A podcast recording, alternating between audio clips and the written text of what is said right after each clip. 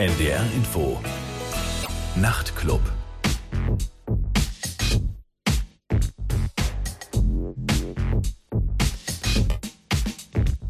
So bei mir im Studio, wie gesagt, in der zweiten Stunde sind Colette und Hannah Thurlow von der Band 254. Hi, how are you doing? Hi, good, Good, thank thank you. It's good to see you anyway. You too? And it's your first extended stay in Germany, isn't it? Yes. And are you bearing up? Is everything running smoothly? Yeah, it's been an incredible few days um, on tour. We've uh, it's our first proper uh, tour really, and first headline shows. So it's just been amazing to see the crowds and meet people as well. It's been great. Okay. Ja, so Colette meint, dass es ein sehr schöner Einstieg gewesen ist in Deutschland. Sie sind zum ersten Mal für längere Zeit hier und es war wirklich großartig bisher. Und sie haben wirklich also sehr nette Leute kennengelernt und gute Eindrücke bekommen. We're going to hear a song straight away now, uh, which is going to be your new single, more or less, isn't it? Which is a cover, which nobody really expected because we didn't know you were actually Acid House fans. so how did this come about then? Um, Because you're too young, really, to be Acid House fans. aren't you? Well, I mean, we're huge fans of Seal, and uh, you know the the big songs like uh, "Kiss from a Rose" and "Crazy." yeah. um, and Killer just uh, listened to growing up, and there's a nostalgia there for the, all members of the band. And uh, we just thought it'd be interesting to put a 254 spin on a pop song, essentially, and see see see where we could go with it. Yeah. And it's something completely different, isn't it? Which is the whole idea of a cover version, isn't it? Ja, okay. Ja, Sie haben jetzt eine neue Single Killer und das ist eine Adamski Cover. Wir wussten alle gar nicht, dass Sie heimliche Acid House Fans sind, weil Adamski ist ein prominenter äh, Tanzproduzent von damals in den 80er Jahren. Aber er hat auch mit Seal viel zusammengearbeitet und die sind beide große Seal-Fans. Das ist das Geheimnis dahinter. Und sie hatten Lust drauf, so ein klassisches Poplied neu zu interpretieren auf ihre Weise, damit es klingt wirklich wie eine Position von 254. Und das Stück hören wir jetzt. Killer von 254, ihre Version von dem Adamski-Komposition. So, das war Killer von äh, 54, das ist ihre neue Single. So, how did you two meet? Um, no, that's a joke. uh, well, we all know by now that you're you're sisters, and obviously everything's running very harmoniously. So, were you never cat and mouse in your childhood or your teenage years, or No, we've always just kind of just hung out together. Um, yeah, it feels very natural to be doing this together. Yeah, Just yeah, it's been harmonious. yeah, So you're the envy of a lot of other people who just spend all their time, all their lives bickering with their brothers and sisters. yeah. And any secret behind that? Just just lucky chemistry, do you think, or just a fantastic stable upbringing, or Um, I think I don't. I don't know. I wouldn't know how to unpick our sisterhood. Really, Mm. it's just we've we've always got on, and we've always hung out, and uh, yeah, that's it. Okay.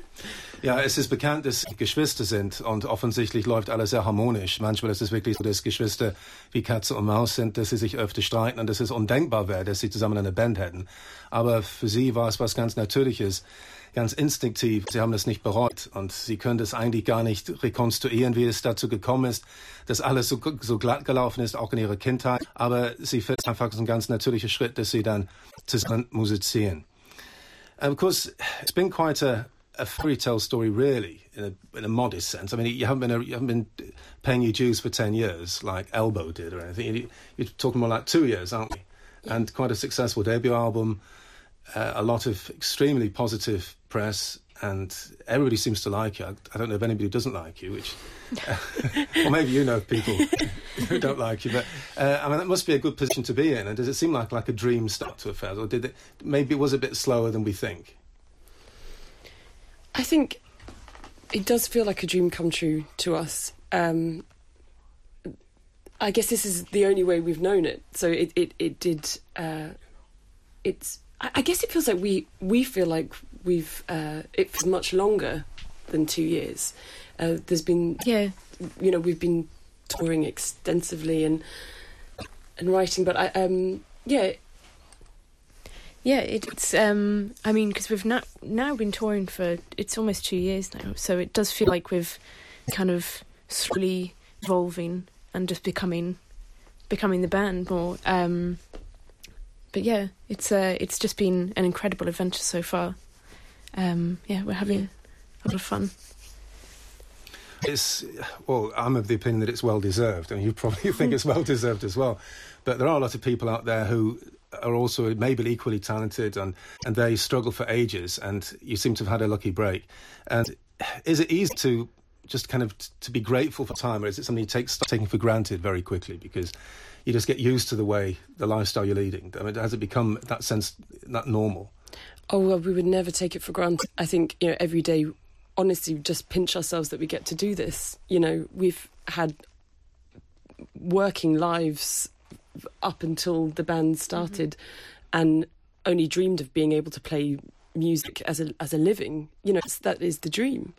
Um, so no, we never take it for granted, and just we just, I mean, try and focus on being a good band and learning the ropes and trying to develop and be, like develop the lives and just get better and write good songs. Just try and do ourselves proud. You know, along. Also ich meinte, dass es sowas wie so ein Traumstart für die Band gewesen ist. Ein ziemlich erfolgreiches Debütalbum. Die Band gibt es eigentlich gar nicht lange, nicht mal ganz drei Jahre. Also vor drei Jahren gab es erst Demos, die gepostet waren im Netz und jetzt gibt es ein ziemlich gelungenes Debütalbum und sie haben überall sehr positive Resonanz bekommen. Die sind schon fast überall auf der Welt gewesen, auf Tour. Und man hat das Gefühl, dass es wirklich bergauf für die Gruppe geht. Also immer mehr und immer mehr. Und die wissen es auch sehr zu schätzen. Sie haben früher ganz normale Jobs gehabt, die waren ganz normal berufstätig. Und es war immer ihr Traum, tatsächlich wirklich von ihrer Musik leben zu können. Und dieser Traum ist jetzt in Erfüllung gegangen. Und das nehmen sie gar nicht als selbstverständlich an. Die sind überhaupt nicht verwöhnt in der Hinsicht, sondern sie denken wirklich fast jeden Tag darüber nach, wie gut es ihnen geht und was für einen tollen Stil sie haben. I think by the standards of a debut album, it does seem quite accomplished. I know you had professional producers, quite well known producers, Rob Ellis and, and older, but nonetheless, it's certainly not a kind of lo fi bedroom production. I mean, it seems to be very well done. And I get the impression that it seems to function as a whole. It's like a proper album, which I think is. I find it very welcoming in this day and age of iTunes, where everybody just listens to one track and that's it. But I think it's important to listen to the album as a whole. Yeah. Do you know what I'm saying? Absolutely. I think that was uh, our intent. And it just, uh, I suppose, just, I guess it requires a lot of patience now to sit down and want to like listen to a, a whole body of work. But the uh, the idea was that they were they were a family of songs that fit together, and there is a, a sort of journey you're supposed to go on, I suppose. Absolutely. Um, so yeah. Also Colette hat auch bestätigt, dass das Album tatsächlich so wie ein einheitliches Werk gedacht ist. Also in der heutigen Zeit gibt es oft Alben, die dann irgendwie zerstückelt wirken. Die Leute, sie ähm, koppeln eine, ein Stück raus von iTunes und die hören nicht das Album als gesamtes Werk. Und Colette meinte auch, dass es für sie ganz wichtig war, dass es als richtiges, so in sich geschlossenes Werk äh, gelten sollte. Und es sollte ein, eine Stimmung erzeugen. Und sie haben wirklich daran gearbeitet, dass es stimmungsmäßig wirklich gestimmt hat. So we're going to hear a song of the album, You're Early, um, which is one of my favourite songs of the album. It, it, was a single eventually, but one of the original singles. But it was an afterthought to make it a single, or is it a song which is particularly close to your hearts, or do you not differentiate them because you think they're all they're all classics? Um, I mean, yeah, it's, it's hard for us to pick one. We love them all kind of equally. Um, but yeah, You're Early was our second single off the album, and um, yeah, it just like Scarlet, the first one, it just felt like a a good. Um, it just kind of showed, yeah, showcased another side to the band. I think after Scarlet. Um, Okay. Ja, wir hören gleich das Stück You're Early jetzt von der Band 254 für dem Album. Einer meiner Lieblingssongs auf dem Album. Es war auch schließlich eine Single, aber es war so wie ein nachträglicher Gedanke. Also Scarlet war so das Hauptstück, das, das irgendwie äh, das etwas bekannter war. Und, äh, aber sie finden dieses Lied auch sehr wichtig und sie stehen dazu, dass es einer ihrer besten Songs ist und zeigt eine andere Seite der Band. Vielleicht nicht die, die Seite, die gleich auf den ersten Blick dann irgendwie zu hören ist. Hier ist jetzt Your Early von 254 von ihrem Debütalbum 254. Das war Your Early von 254 von ihrem Debütalbum. Bei mir im Studio sind Hannah und Colette Thurlow von der Band. It seems to me when it comes down to the album that there's something very down to earth about it in a way. I mean, there are lots of, lots of nice shoegazing effects and so forth, and it's quite dreamy, but nonetheless, there's something down to earth about it. There's no kind of necessary frills, there's something quite forthright about it. Uh, and then I read doing my homework on you that you used to be in a punk band, and maybe it comes from that kind of leftover effect of that then. You're not too airy fairy yet. Maybe we'll have to wait for you for the next song to airy fairy. Yeah. You never know. the strings out. Yeah. Um, I think uh, certainly there's a DIY attitude that we took with from uh, from the heady days of our punk band.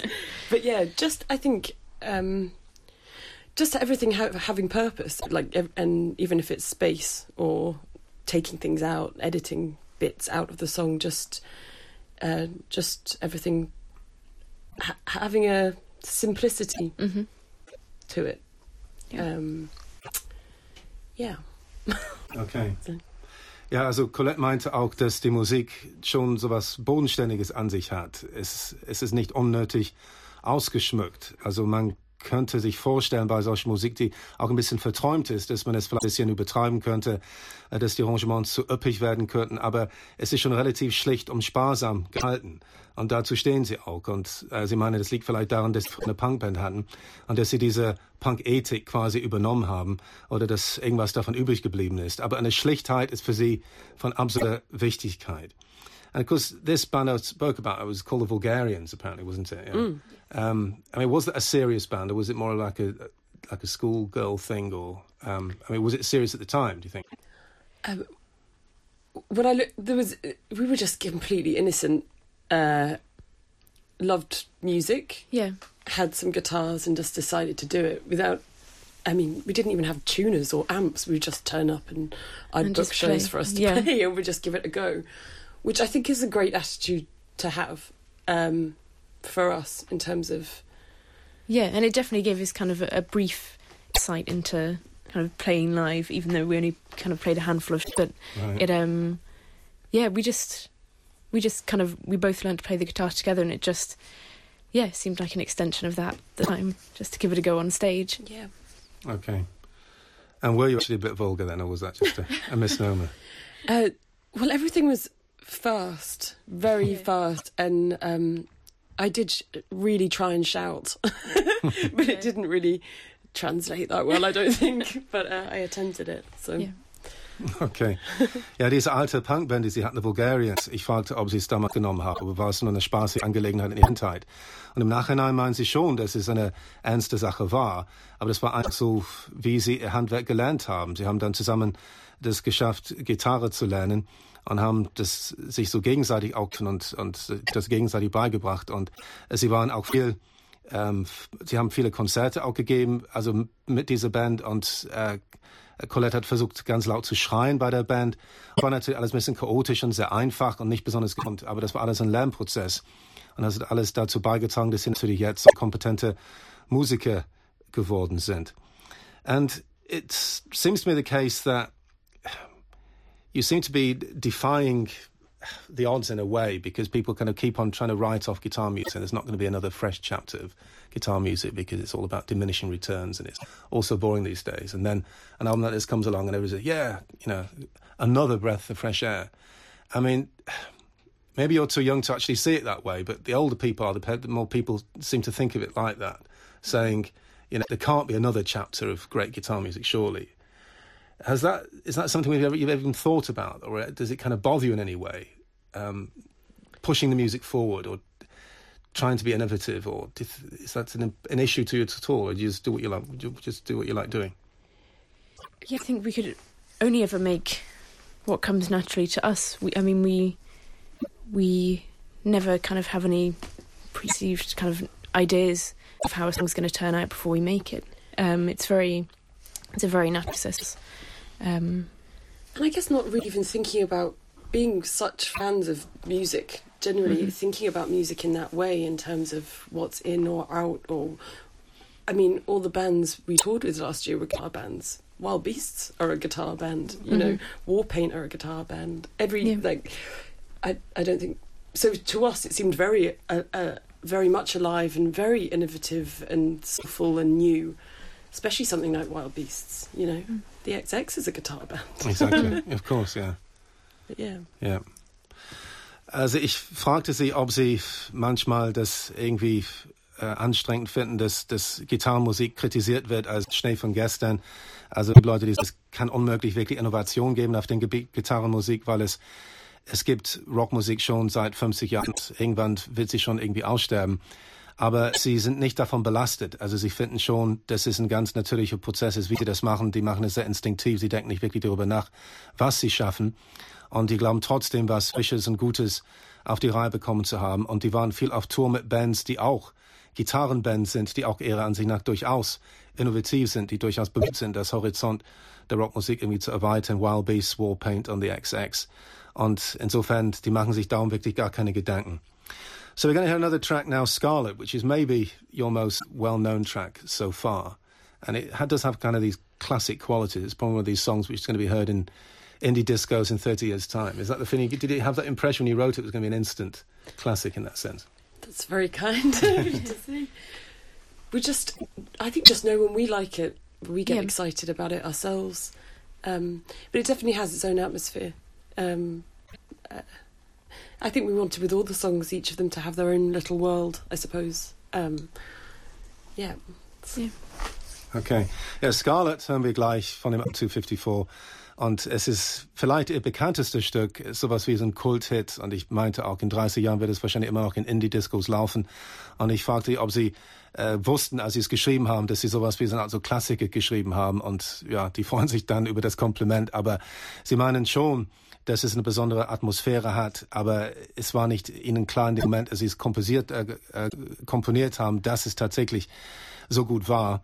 Aber sie meinen schon, dass es schon eine eigene gewisse Atmosphäre hat und sie sind schon ganz schön stolz drauf. Also ist Scarlett jetzt von 254 von dem Debütalbum 254. So, das war Scarlet von 254 von ihrem Debütalbum und ja, einer ihrer größten Hitstücke bisher. Bei mir im Studio sind äh, Hannah und Colette von der Band shoegaze, the word shoegaze, do you really dislike it? To be a bit kind of derisive in a way, or is it something you're okay with? I, I mean, I guess you have to be, get to be called something. You have to be defined by something. Just, but I, I mean, I see us as a as a rock band, really.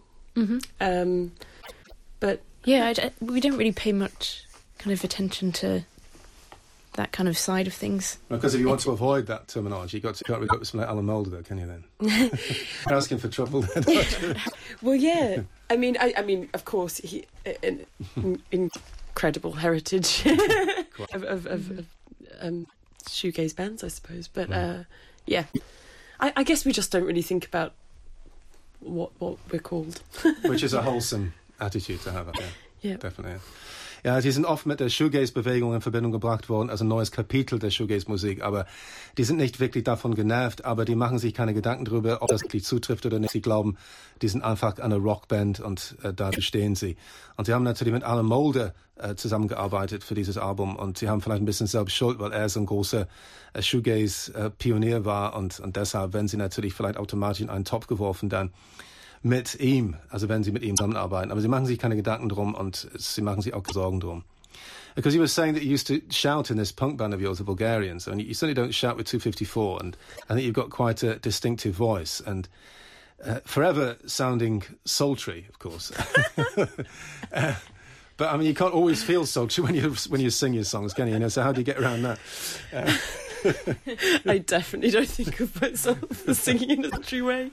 I um, I guess I'm just discovering what kind of voice I have. I mean, it has just been a process of just learning and, and what comes out naturally. Um, but yeah, I'm, I'm not too sure about sultry. I think she's sultry then.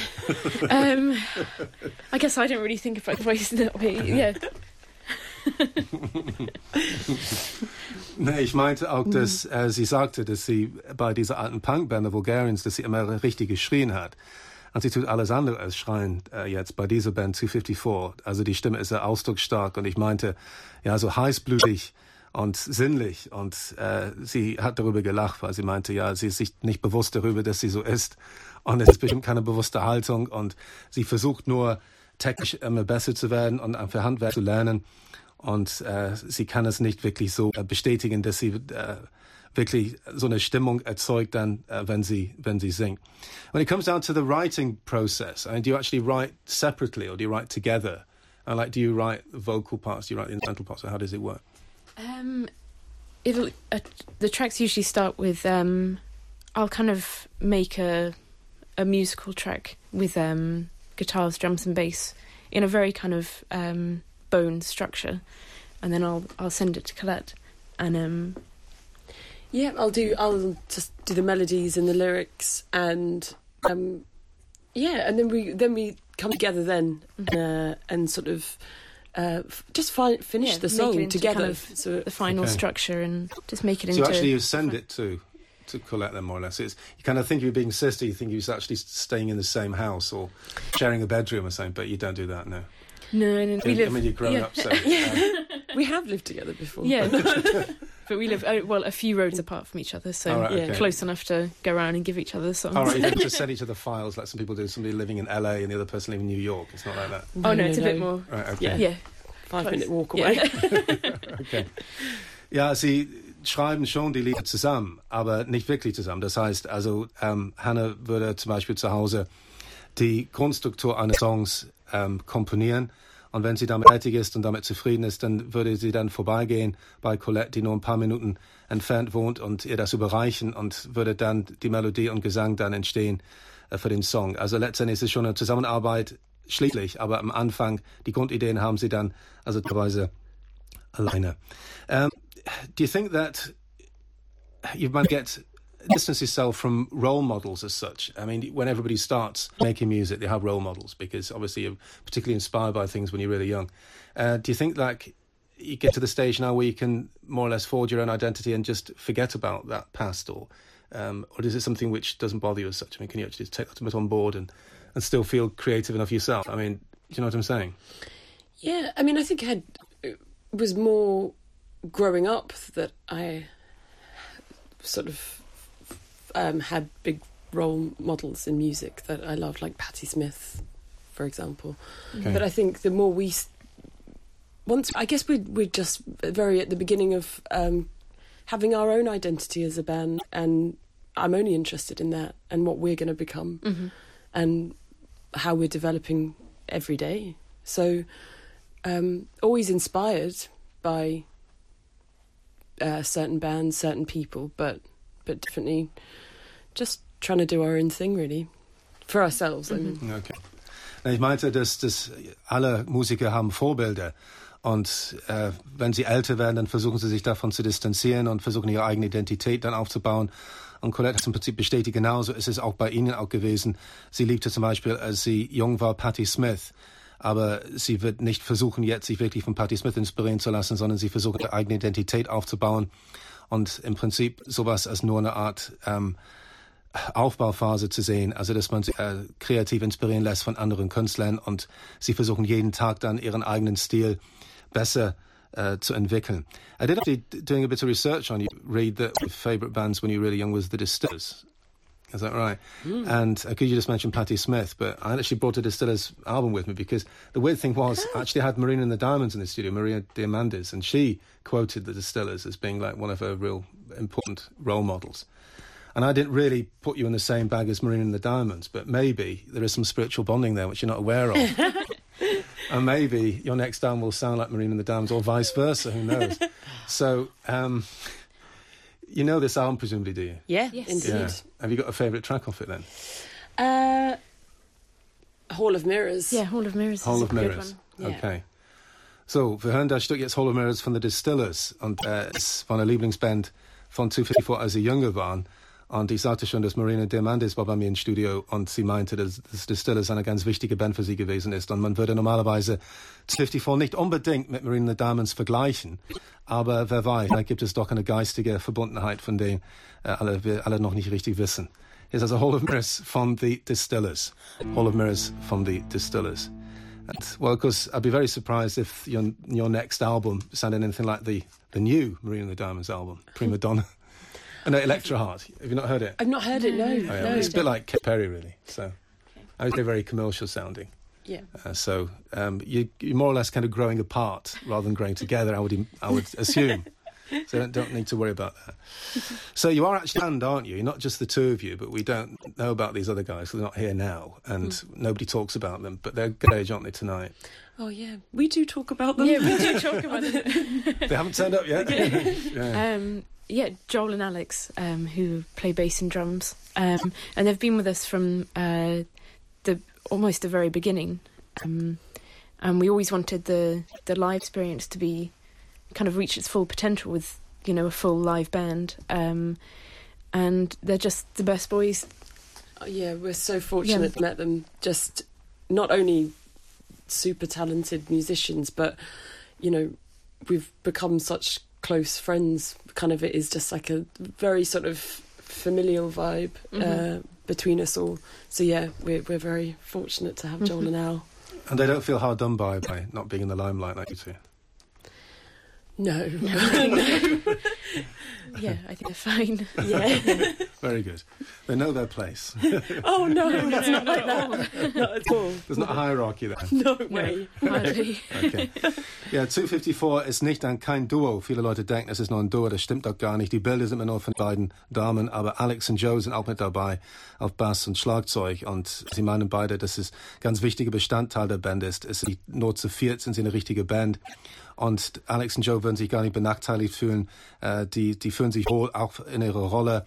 Und sie sind so froh, die beiden kennengelernt zu haben. Es klappt alles sehr, sehr gut. Do they come from London as well, like you two? Well, you actually came from Bristol, didn't you, originally? But um, yeah, um, yeah, the boys are from from London. Right. And because yeah. you you're resident in East London, is that right?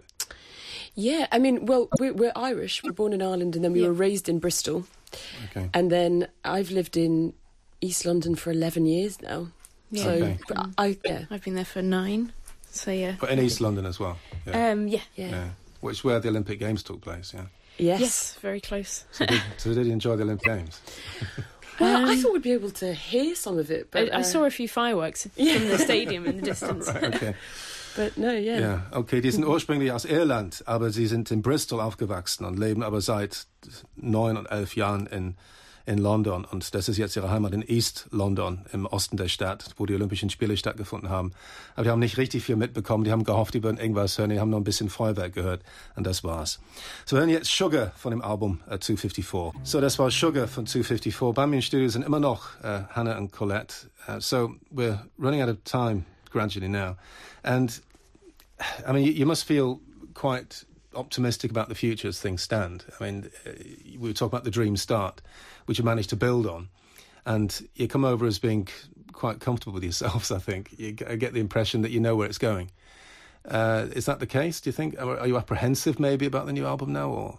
Um, I I think just excited, just seeing everything as. No, yeah, I think, I think like with the first album, um, when it when it's ready, it'll be ready. You know, we don't want to want it to happen naturally, like it did with the first um, the first album and the songs. Uh, so we're very excited about the aspect of kind of making more music, and um, we're kind of not going to set any any kind of kind of targets or anything with it. It's just going to, you know, happen naturally. Okay, so in other words, to put it plainly, you're not feeling under pressure as such. You don't really feel the pressure you just carry on your daily lives and just everything will work out fine. Well, I mean, I think just just uh, you know, you, who knows what the future holds. I mean, mm. that's I kind of uh, just I think really for us it's just compelled to write songs, and we'll continue to do that forever. So that's yeah. that's kind of it, really. Okay. I think. So you're in mm-hmm. it for life anyway. Yeah. Oh yeah, regardless, Absolutely. whatever okay. happens. Yeah, mm-hmm. which is probably gives you that sense of freedom anyway, because you know you're going to carry on anyhow. So yeah. it doesn't really matter what the circumstances are out there, because it'll still the basics will still be there. Yeah. You'll writing the songs. Yeah. yeah. Hannah and I will be writing songs in our bedrooms forever. Yeah, forever. That That's just the way it is. Yeah. Yeah. And of course, I mean, just putting myself in your position, I would think about like what are the, the best qualities of the film, and you know, to make sure you're not going to lose those qualities, like the way that it's intimate but it's extrovert, you know, th- those kind of things. I mean, keeping the sense of balance, I suppose, is important. But you just have to just trust your own intuition, I suppose, don't you? Absolutely. I yeah. think that's that's all, all you can oh, do. Yeah. Just trust your guts. Mhm. Right. Okay. So, ich äh, fragte Sie, ob Sie ein bisschen so verunsichert sind, was das zweite Album betrifft, äh, weil Sie jetzt einen so guten Start gemacht haben. Und die Frage ist, ob es immerhin so, ob es immer noch so weitergehen wird. Aber die sind ganz schön zuversichtlich, dass es dann tatsächlich alles gut wird aber die sind so echte Künstler, so richtige so eingefleischten Künstlerinnen und deshalb machen sie sich nicht so viele Sorgen, fühlen sich nicht wirklich unter Druck gesetzt, weil sie sowieso unbedingt weiterhin Songs schreiben wollen bis ihrem Lebensende. Und das würden die auch tun, auch ohne Erfolg. Insofern sind sie irgendwie frei.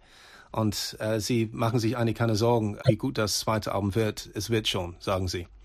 Okay, well, thanks very much for coming down to talk to me. It was lovely to see you. Thank you. Thank for you. having Thank us. you for having us. And I hope you have a really good gig tonight. I'm sure it'll be great.